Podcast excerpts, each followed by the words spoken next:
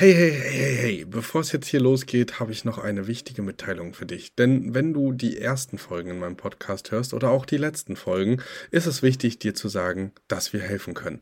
Wenn du also jetzt sagst, ey, ich möchte nicht ohne Begleitung starten oder oh, das ist vielleicht doch komplizierter als auf den ersten Blick gedacht, dann sei dir sicher, dir ist geholfen.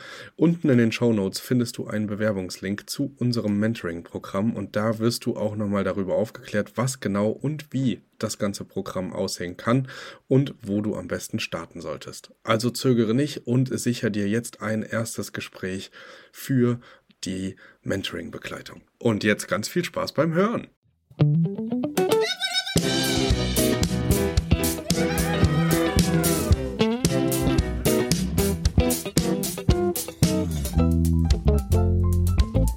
Wenn ich nur arbeiten will und äh, einfach nur da sein will, dann, dann ist es mir relativ bums, ähm, wie viel Kontakt mit dem Host da ist. Aber ähm, am liebsten ist es mir, dass es coole Hosts sind, mit denen man gut Gespräche führen kann, wenn man, mit denen man irgendwie mal abends noch kurz was trinken, quatschen kann.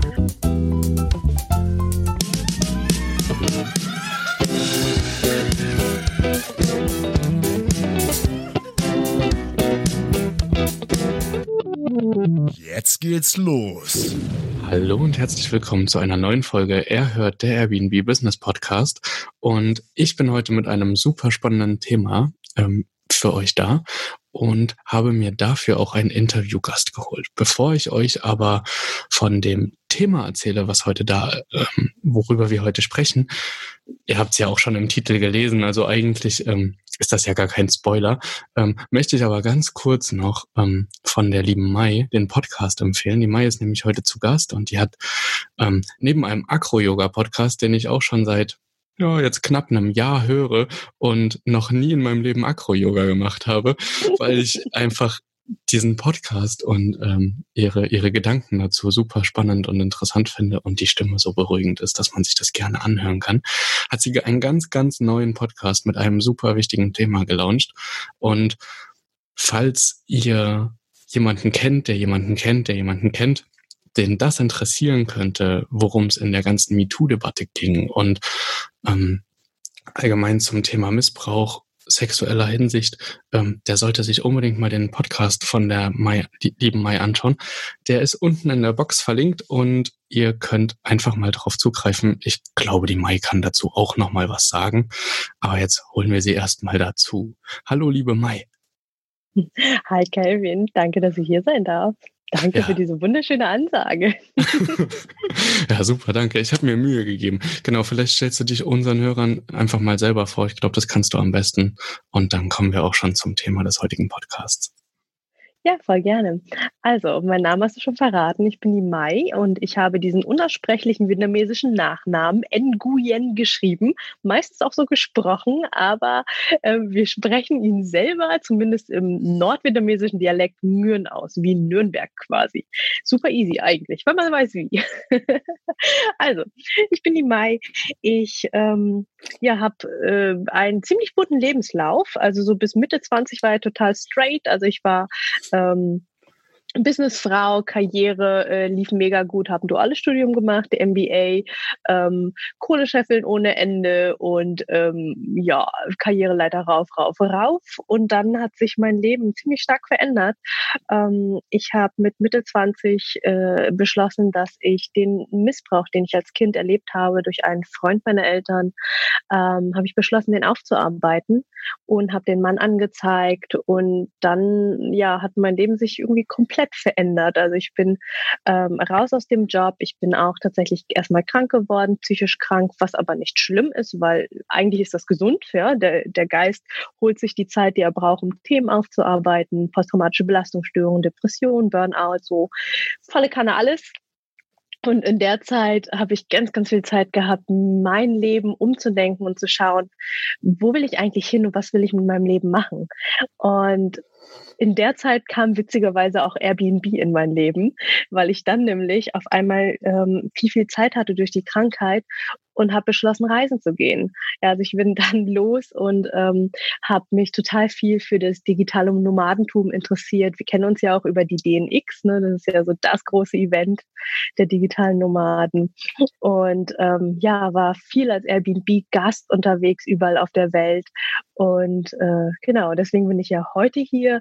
Und das, was du gerade noch zum Schluss in der Ansage gemacht hast. Ähm, genau, ich habe äh, gerade gestern, genau, wir haben Dienstag, gestern, am 11. Mai, habe ich meinen neuen Podcast gelauncht, Me Too. Das Schweigen hat ein Ende. Das ist der Podcast für Opfer, Betroffene und Interessierte von sexuellem Missbrauch. Und da thematisiere ich ähm, einerseits meinen ganz persönlichen Weg, ja, und das stelle ich auch immer wieder heraus. Das ist meine Art, damit umzugehen, wie ich mit dem Missbrauch umgegangen bin, wie ich angezeigt habe, wie ich die Gerichtsverhandlung überstanden habe, wie ich mit dem Mann umgegangen bin, wie ich ihn zum ersten Mal getroffen habe, etc. Ähm, aber gleichzeitig äh, zeige ich auch andere Wege. Ja, also ich interviewe, ich habe ganz, ganz viele tolle Gäste da, Interviews ähm, von Personen, denen das selber passiert ist, die erzählen, wie es ihnen mit ihrem, ihrem Thema ging und auch ähm, tatsächlich Experten wie Therapeuten, Coaches etc. Und äh, da mag ich einfach eine ganz neue Art von Informationsplattform schaffen für ja, Betroffene, um sich zu informieren und zwar eben erstmal anonym, um ähm, ja dieses MeToo-Gefühl zu bekommen. Ja, ich bin nicht alleine, da gibt es noch andere. Oh, in diesem Podcast kann ich andere Menschen in Anführungsstrichen treffen, ohne dass ich mich zeigen muss. Und genau, das ist die Idee hinter dem Podcast. So, jetzt habe ich ganz viel erzählt. Ja, super schön. Aber selbst ich habe gespannt zugehört, obwohl ich alles schon kannte. Genau. ähm, Maya hat es schon angeteasert. Wir kennen uns schon länger, jetzt knapp auch ein Jahr. Also im Juni mhm. ist es dann ein Jahr und ähm, genau, wir haben uns auf der DNX kennengelernt damals. Da war dein ganz großes Thema gerade Akro-Yoga und mhm. du hast mhm. eigentlich ähm, neben dem vielen Erzählen auch fast immer Akro-Yoga gezeigt. genau, was nämlich mit dem lieben Olli da und ihr habt die ganze Zeit ähm, Akro-Yoga praktiziert in jeder Schlange, in jeder Pause, in jeder freien Sekunde. Mhm. genau, wir waren zusammen im Aufbauteam, also im, oder im Koordinatorenteam und haben zusammen diese DNX nicht nur erlebt, sondern auch veranstaltet und dadurch hatten wir einfach eine Woche ziemlich intensiven Kontakt und es war eine sehr tolle Erfahrung. Also so viel dazu. Jetzt aber mal ganz schnell rüber geswitcht zum Thema, damit wir euch nicht total langweilen mit unserem privaten Geplänkel. Und zwar reden wir heute darüber, ähm, wie ein international gereister Gast äh, Airbnbs erlebt und worauf ihr als Gastgeber ähm, oder alle diejenigen, die das noch werden möchten, ähm, achten könnt oder müsst, solltet im besten Fall, um erfolgreich ein Airbnb äh, zu installieren. Und ähm, genau, was, was sind so, was würdest du sagen, was ist das Erste, was du abcheckst, bevor du auf einen Sarat draufklickst? Bevor ich draufklicke, ähm, Jetzt muss ich, muss ich mir gerade mal vorstellen, ähm, du meinst, ich gebe jetzt gerade die Stadt ein und ähm, sehe quasi nur diese Mini-Anzeige. Ja, genau. Okay. Ähm, das erste, was ich mache, ich ähm, ja, scroll erstmal durch und ich meine, der erste Eindruck ist ja in der Regel das Hauptbild, ja, das ist eher das Startbild und äh, das sollte schon einladend ausschauen und dann ähm, die einerseits die Anzahl der Bewertungen und andererseits natürlich auch der Durchschnitt der Sterne dann. Also das sind so für mich so die Hauptkriterien, wo ich relativ schnell mal skimme und schaue, was ist für mich überhaupt interessant.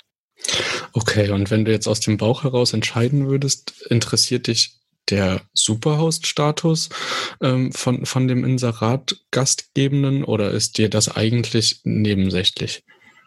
Superhost ist äh, für mich ein Riesenqualitätsmerkmal, ja. Okay. Und ähm, gibst du das dann auch immer sofort in den Filtern ein oder, oder suchst du erstmal allgemein mit dem Datum und in der Stadt einfach querbeet, was du so findest? Oder hast du so ganz gewisse Ansprüche, die du von vornherein schon einklickst? Mm, tatsächlich klicke ich den Superhost nicht im Filter direkt an, ähm, aber die werden ja sowieso weiter oben angezeigt, von, ähm, beziehungsweise man sieht ja dann auch die, ähm, diese süße Medaille, diese mhm. Plakette, mhm. die man hat. Ähm, also ich äh, lasse mir gerne alles anzeigen, aber der Superhost ist immer ähm, ja einfach ein gutes Qualitätsmerkmal. Also die klicke ich dann lieber an, sage ich mal, aber ich lasse mir die Pla die Palette anzeigen und äh, schau mal, was sonst noch so da ist, weil ähm, dann geht es ja auch wieder so ein bisschen um Kostenfaktor. Ne? Also ich, ähm, ich war ja tatsächlich auf beiden Seiten. Ich habe auch eine ganze Zeit gehostet und war auch Superhost und ich weiß auch, dass Superhosts ja dann auch gerne mit der Zeit die Preise hochnehmen, weil sie ja eben Superhosts sind.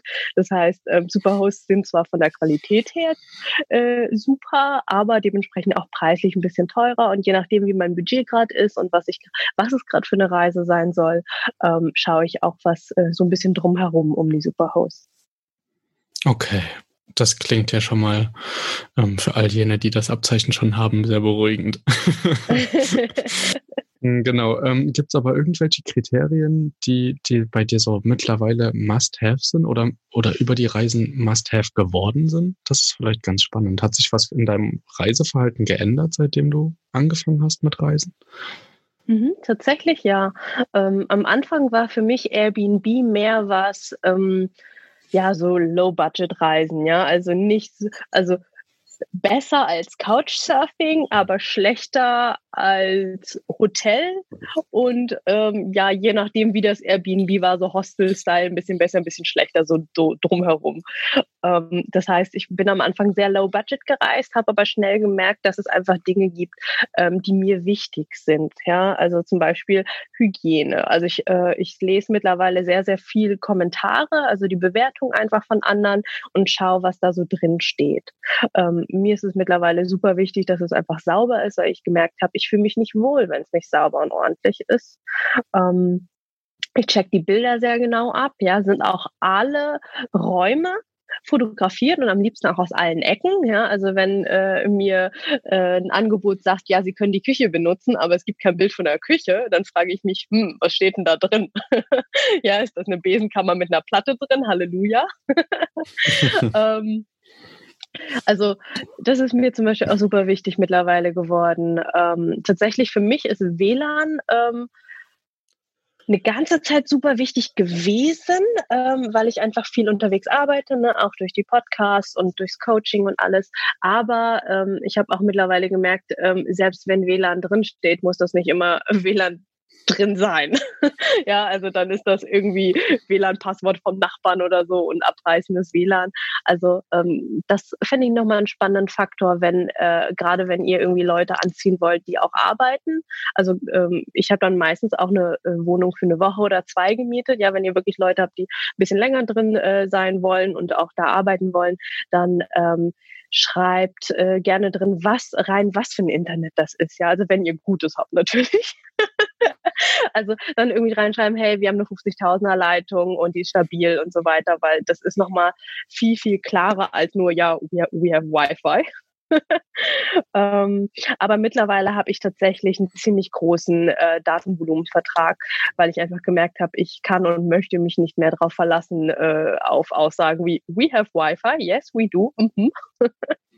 ähm, deswegen ist für mich das Wi-Fi-Kriterium mittlerweile nicht mehr so äh, stark, aber das ist eine ganz persönliche, ähm, ja, ganz persönliche Entscheidung, da jetzt mehr fürs Internet auf dem Handy auszugeben. Das kann ich hm. aber voll nachvollziehen. Mhm. Genau, ja, super. Richtig, äh, witzig, dass du ähm, zwei Sachen angesprochen hast, die mir auch super wichtig sind. Also Internet und eine Küche, weil ich ja aus einem ganz bestimmten Grund auch eine Ferienwohnung mir hole und nicht in ein Hotel gehe. Mittlerweile macht das ja preislich zumindest in Deutschland. Also wenn wir jetzt gerade Deutschland, Österreich, Schweiz uns anschauen, äh, das Dachgebiet macht preislich eigentlich von Airbnb zu normalem Hotelzimmer kaum noch einen Unterschied. Mhm. Und ich finde, gerade diesen Luxus, eine Küche zu haben und selbst auch mal was kochen zu können, äh, super wichtig für mich. Deswegen bin ich auch schon immer eher jemand gewesen, der Couchsurfing oder Airbnb gemacht hat. Genau. Ja, cool. Danke ähm, auf jeden Fall für diesen Einblick.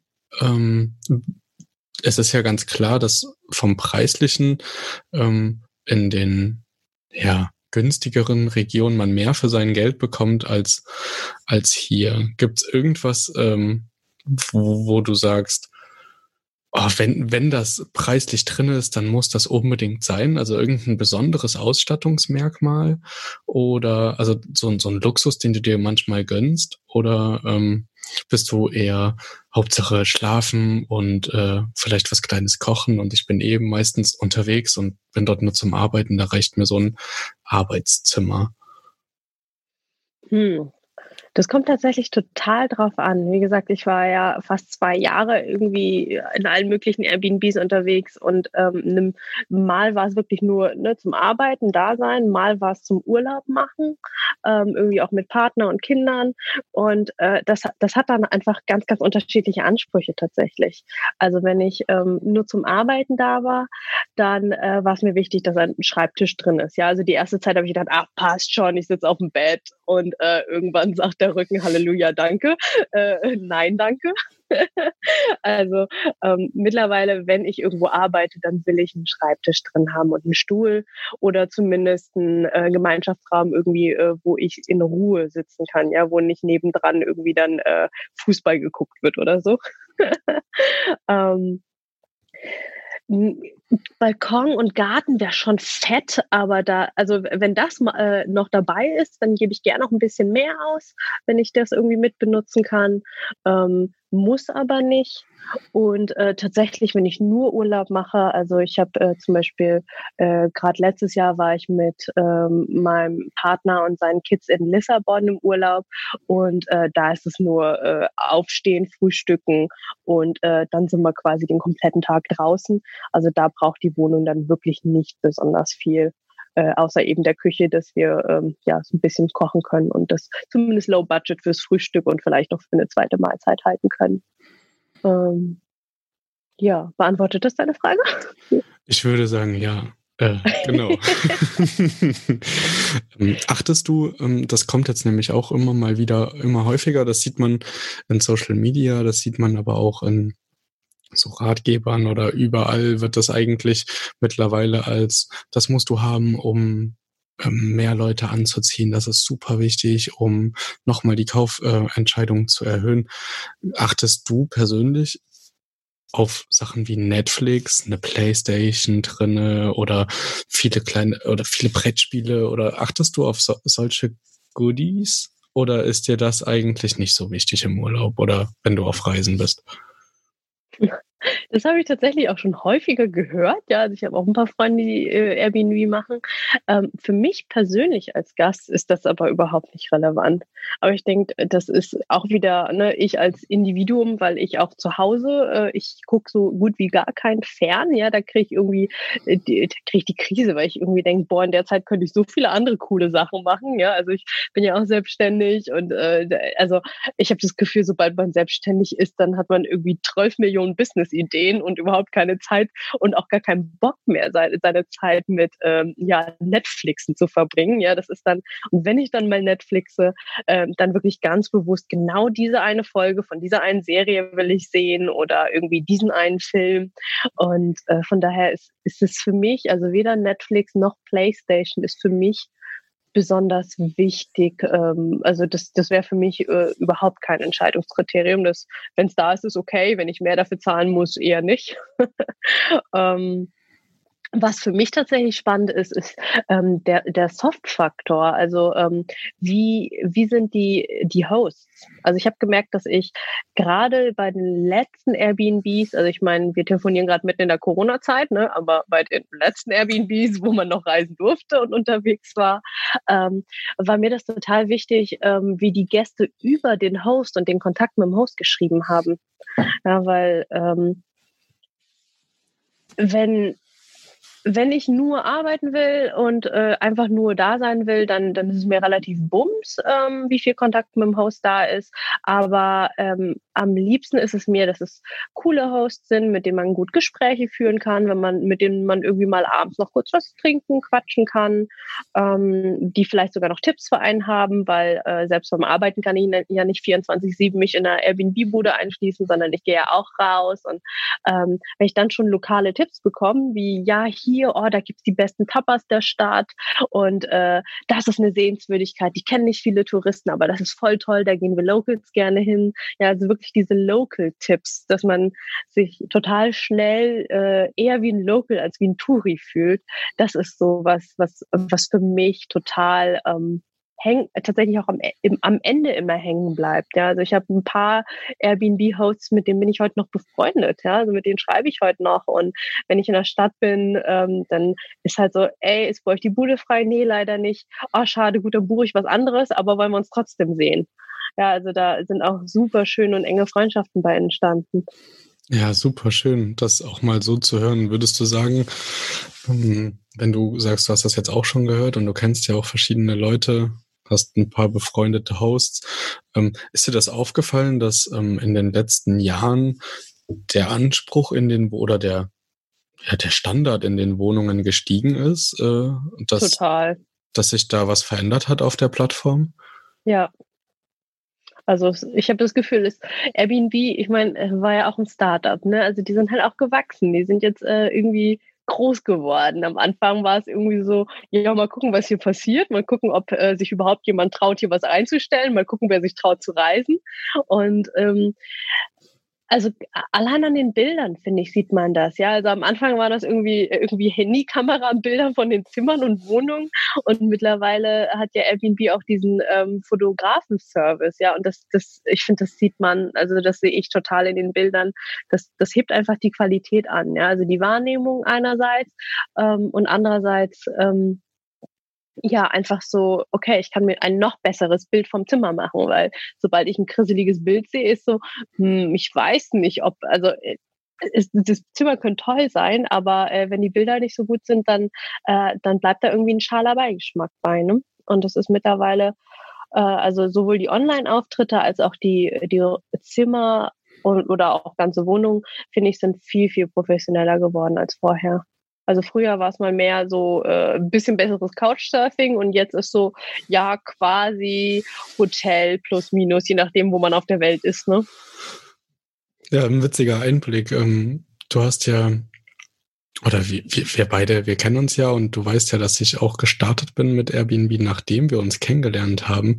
Und in beiden Fällen, ich habe jetzt mittlerweile zwei Wohnungen, in beiden Fällen habe ich das Inserat online gestellt, ohne dass ich schon Bilder drinne hatte und habe sozusagen nur kleine Baustellenfotos gemacht und so ein bisschen reinskizziert, was wo sein könnte, ähm, wo aber noch gar nichts stand. Genau. Und ich muss, habe die Erfahrung gemacht, dass ihr witzigerweise trotzdem Leute gebucht haben, weil ich dann mit dem Preis im Niveau so weit unten war, dass ähm, das günstiger war als äh, ja eine Hotelübernachtung oder ein anderes Airbnb für die Lage dann und ähm, die Leute sich auf dieses Abenteuer auch eingelassen haben und ja, das irgendwie, weiß ich nicht, ich habe das Gefühl, auf Booking hätte ich das niemals machen können. Aber auf Airbnb kann man da irgendwie noch so ein bisschen, äh, ja, einfach no risk, no fun. Und dann hatte ich halt immer diese Marke durch die erste Buchung gesetzt gehabt, okay, bis dahin muss alles fertig sein. Und äh, Genau, ja, das hat mich so ein bisschen immer beeindruckt, dass ich gemerkt habe, okay, der Anspruch ist extrem gestiegen, aber sobald ich mit dem Preis weiter unten bin, erreiche ich andere Leute, die halt auch mal ja. nach Schnäppchen suchen und bereit sind, ein Abenteuer einzugehen, so eine Ungewissheit in Kauf zu nehmen mhm. und die dann nochmal so positiv zu flashen und denen so einen richtig schönen Aufenthalt zu geben als erste Übernachtung in der Wohnung. Das war, das war auch ein schönes Gefühl auf jeden Fall. Ja, das glaube ich. Also, und, und das finde ich ist das Coole an Airbnb. Ja, da, da kann man auch als Underdog total easy rangehen. Ja, und ich meine, solange du nicht äh, mega die krassen Kosten zu decken hast, ist das ja mega die coole Strategie, am Anfang erstmal lower zu gehen und dadurch aber äh, eben super schnell viele und gute Bewertungen zu bekommen. Weil ähm, als Kunde ist man ja auch immer, ähm, also ich äh, schaue mir Preis-Leistungs-Verhältnis an. Ja, wenn der, äh, wenn der Preis super hoch war, und die Wohnung auch super schön war, ja, dann ist Preis-Leistung gut, aber nicht überragend. Ne, also in, in Relation zueinander war es das, was ich erwartet habe für den Preis. Wenn ich aber ähm, super wenig zahle und die Wohnung gut ist, dann ist Preis-Leistung super gut, weil es ist ja immer eine Ratio zueinander und da bin ich ja quasi noch zufriedener. Ich habe wenig Geld bezahlt und habe was Cooles bekommen und dann fällt in der Regel auch äh, die ja, die Bewertung besser aus. Also ich war auch, ähm, also auch wenn ich gerade erzählt habe, dass ich äh, viel auf Bewertung und so schaue, ich war auch schon in äh, Airbnb-Wohnungen, die noch gar keine oder eben nur ein, zwei Bewertungen hatten, ähm, dann eben unter der Prämisse, ja, passt, low budget ähm, und dann, äh, ja, wenn es kacke ist, dann äh, hat es wenigstens nicht so viel gekostet und wenn es richtig gut ist, dann ist ja noch geiler. Und äh, ich kenne das auch, dass ähm, also ich habe schon häufiger gesehen, das fand ich immer cool, wenn Leute äh, komplett frischen Airbnb reingestellt haben, dass sie auch gesagt haben, okay, die, äh, die ersten drei Buchungen bekommen äh, 50 Prozent Rabatt oder so. Und äh, das nimmt man, also das nimmt man dann als Gast schon mit, weil dann ist ja so, oh cool, dann kann ich wen unterstützen, der gerade neu Airbnb-Business macht und so. Und also hat schon definitiv auch den sozialen Faktor. Also es ist nicht, nicht straight wie bei der Hotelsuche bei Booking irgendwie, okay, ich, äh, wo, wo, wo kriege ich mehr? Sondern ähm, das ist ja das Coole bei Airbnb, das ist ja so viel mehr als nur ein Zimmer. Jetzt hattest du ähm, ja vorhin auch angesprochen, dass dir der persönliche Kontakt zu den Hosts immer mh, hm, auf jeden Fall auch ein, eine wichtige Marke ist, also dass dich das mhm. auf jeden Fall interessiert.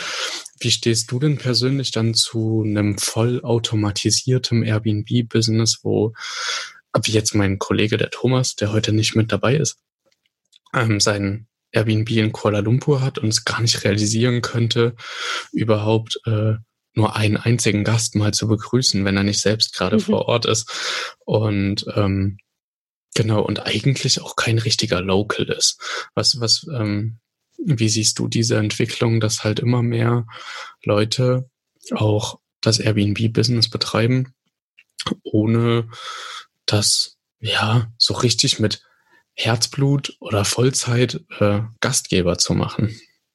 Ist das mhm. schlechter dann?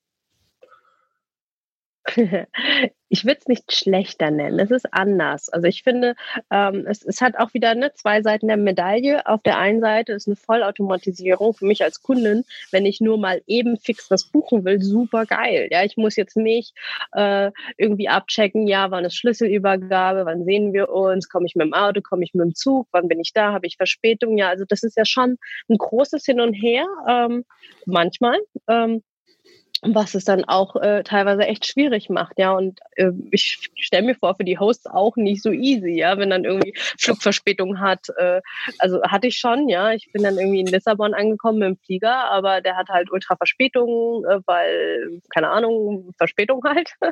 Und dann äh, mussten die Hosts dann da halt bis mitten in der Nacht warten, bis ich dann irgendwann mal vom Flughafen bis zu denen geschafft habe.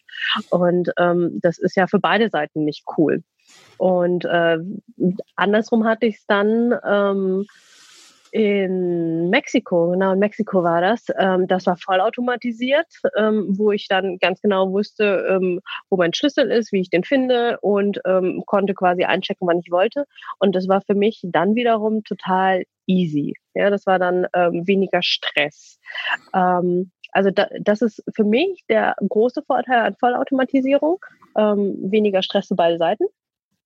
Ähm, ein Nachteil, äh, gleiche Bude in Mexiko, genau, ich hatte überhaupt keinen Ansprechpartner. Ja, es war äh, ein ziemlich großer Gebäudekomplex. Ich glaube, fünf, sechs Airbnb-Wohnungen waren das, die auch alle eben von einem Host betrieben wurden, aber äh, wo ich den Host nie kennengelernt habe. Und ich war eine ganze Woche da. Mm, und das war für mich ein bisschen schade, weil ich tatsächlich, das war meine allererste Reise, ich war das allererste Mal in Mexiko und äh, mir war nicht klar, dass das so voll automatisiert war. Sonst hätte ich es wahrscheinlich zumindest für diese Reise, für meinen allerersten äh, ja, Aufenthalt äh, in dem Land nicht gewählt. Ähm, Gleichzeitig habe ich aber auch wieder, ähm, also es, es gibt ja es gibt ja nicht schwarz und weiß. Ich habe mal so ein Mittelding ge gehabt, was ich, was ich zum Beispiel wieder cool fand. Ähm, das war woanders in Mexiko.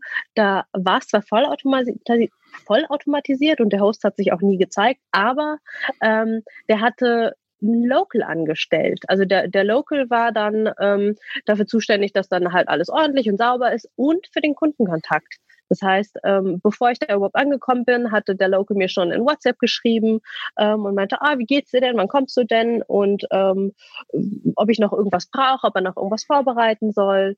Und äh, vor Ort konnte ich ihn dann äh, quasi, wenn er nicht gerade irgendwie rumgelaufen ist und ich ihn gesehen habe, konnte ich ihm einfach ein WhatsApp schreiben und sagen, ey du, ich wollte heute gern äh, was essen gehen? Kannst du mir das empfehlen, wo es was irgendwie, ja, was Local-mäßiges gibt, dass ich nicht in irgendeiner Touri-Falle sitze?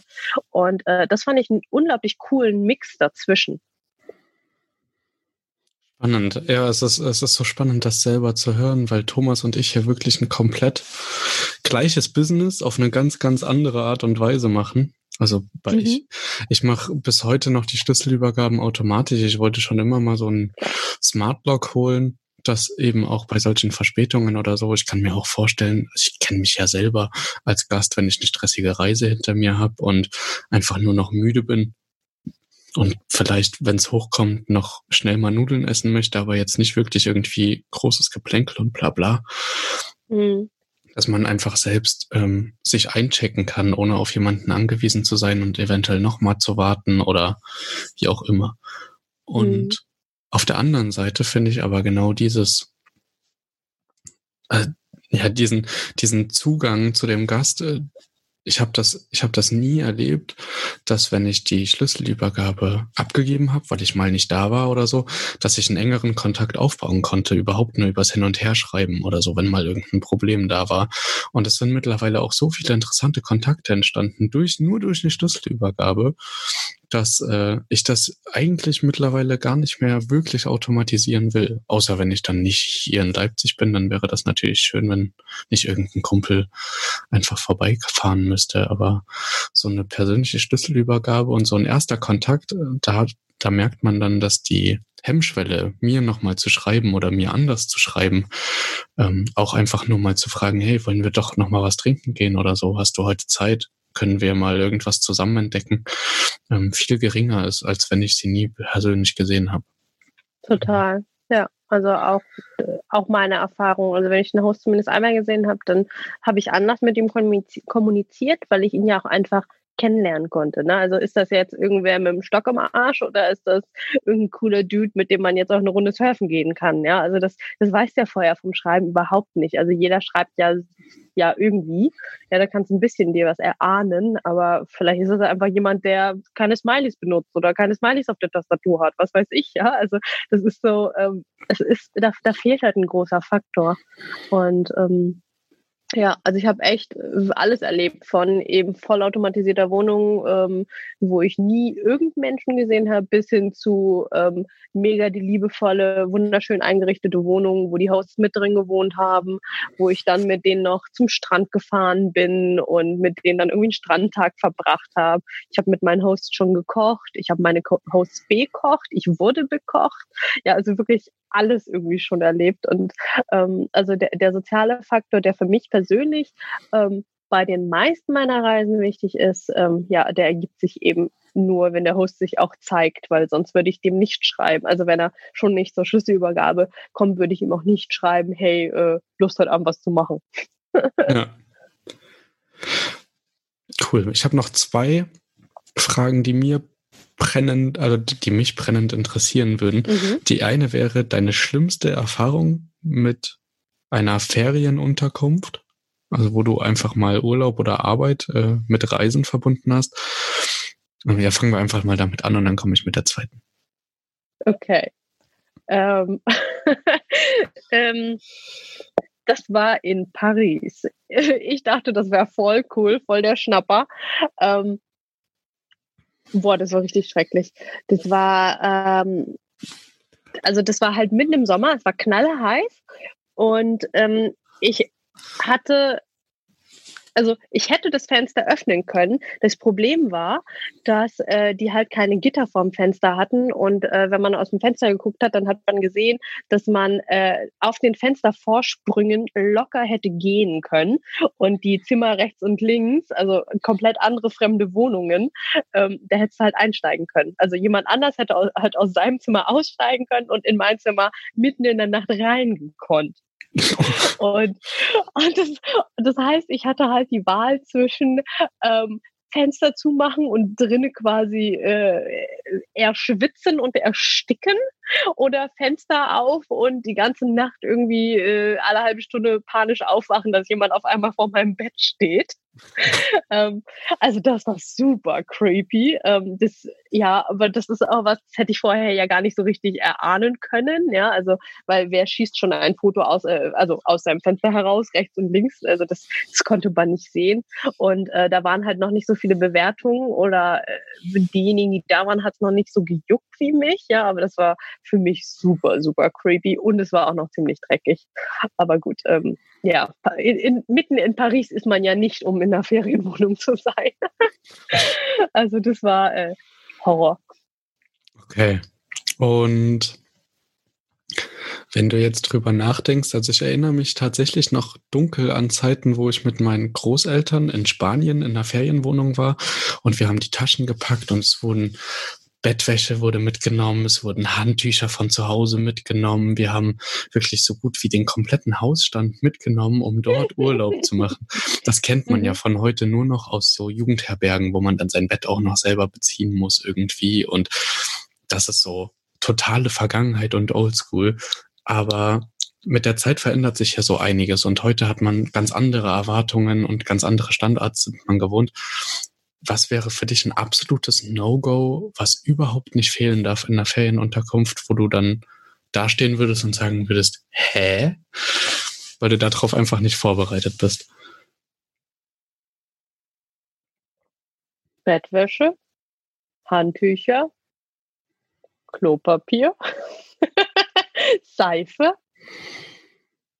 ja, also tatsächlich einfach nur gen genau diese Lebensbasics, das, was du gerade aufgezählt hast. So, ähm, ja, also das ist, das sind so Sachen, die packe ich mittlerweile gar nicht mehr ein. Also das Einzige, was ich noch dabei habe, ist tatsächlich, äh, kennst kennt ihr bestimmt diese, diese Mikrofaserhandtücher, ne, diese ultra dünnen, die ja, die so mittlerweile so jeder hat, ja. Also die, die habe ich dabei, aber das sind bei mir eher so, so meine Handtücher, dass, dass ich die zum Strand mitnehmen kann, gerade wenn ich irgendwie an äh, Strandorten bin, dass ich nicht äh, die guten Handtücher vom Host halt mit an Strand nehmen muss, schräg, schräg, was man ja meistens auch gar nicht darf und was man natürlich auch nie tun würde. ähm, ähm Genau, also sowas habe ich mal dabei, aber äh, wenn ich da stehen würde und da keine Bettwäsche wäre, das wäre schon so, äh, what? Ja, ich, ich frage das nämlich ganz bewusst, weil wenn ich mich an meine schlimmste Erfahrung ähm, entsinne, ist das in Prag gewesen und es war ähm, ich weiß nicht, wie das dort genau aufgeteilt wird, aber es war nicht zentral, aber es war immer noch Zentralbezirk 4 oder so. Das ist da so in verschiedene Chapter aufgeteilt, das, das Stadtviertel. Und dann bist du so zehn Minuten mit der Bahn gefahren und warst in einem riesen Block, bestimmt 100 Wohnungen und ähm, bist dann dort in die Wohnung reingekommen und es stand wirklich nur ein Bett drinne und eine Decke und ein Kopfkissen, obwohl wir zu zweit gebucht hatten. Also wir haben nicht Poke gemacht und es war ganz abgefahren irgendwie. Und da habe ich mich auch hingestellt und habe gedacht, hä, es kann und da gab es tatsächlich kein Klopapier. Okay. Genau, und äh, also daran erinnere ich mich immer noch. Und mittlerweile wird es ja auch immer mehr trendy, den Leuten so ein ganz besonderes Erlebnis zu geben und irgendwas Besonderes hinzustellen. Ähm, deswegen finde ich es immer wieder spannend, was man doch heutzutage dann doch noch erlebt und uh, was es noch mhm. gibt. Ähm, genau. Ja, super. Dann weiß ich nicht. Vielen Dank für die vielen Antworten, die du mir und uns gegeben hast. Und es war, glaube ich, auch mal nötig, also einen Perspektivwechsel zu machen, um einfach sich mal wieder dran zu erinnern, was, was sind Sachen, die einfach mittlerweile Standard sind oder die man auch einfach machen sollte, um für jeden das Erlebnis schöner zu machen. Ich meine, wir alle freuen uns ja auch über fünf Sterne, aber die müssen ja auch irgendwo herkommen. Und äh, genau. Danke, dass du dir die Zeit genommen hast, auf jeden Fall bei mir, um endlich mal aufzutreten im Podcast. Voll gerne. Ich hoffe, ich konnte dir und auch euch allen, die ihr gerade zuhört, ähm, ja, ein bisschen Einblick geben, helfen. Ähm, das Interview war nicht einstudiert. Ich kannte keine der Fragen vom Kelvin. Also das war jetzt quasi alles aus der Hüfte geschossen und deswegen äh, vollkommen ehrlich und aus vollem Herzen und manchmal eben ein bisschen im Gehirn rumgekramt. Ich kannte auch keine Frage übrigens. Nur mal so oh. nebenbei. Ich habe mir auch nichts aufgeschrieben. Ich äh, wollte das. Freestyle von uns beiden. So möglichst authentisch ist. Genau. Ähm, was bleibt mir am Ende noch zu sagen? Ihr kennt das schon. Ähm, lasst uns eine Bewertung da. Schreibt uns gerne, was eure Fragen und Themen sind. Und äh, ganz, ganz wichtig heute, nur heute ausnahmsweise, ganz, ganz wichtig, besucht einen anderen Podcast und hört da mal rein und empfehlt und teilt den allen Leuten, wo ihr nur auf allen erdenklichen Kanälen unterwegs seid. Ähm, ich glaube, es ist für Betroffene sehr, sehr wichtig, ähm, etwas zu haben, wo man sich dran festhalten kann. Und äh, vielleicht ist das ein erster Schritt in Richtung Gesundheit. Genau. Guckt ja. also bei MeToo vorbei. Ähm, wie gesagt, der Link ist unten in der Beschreibung.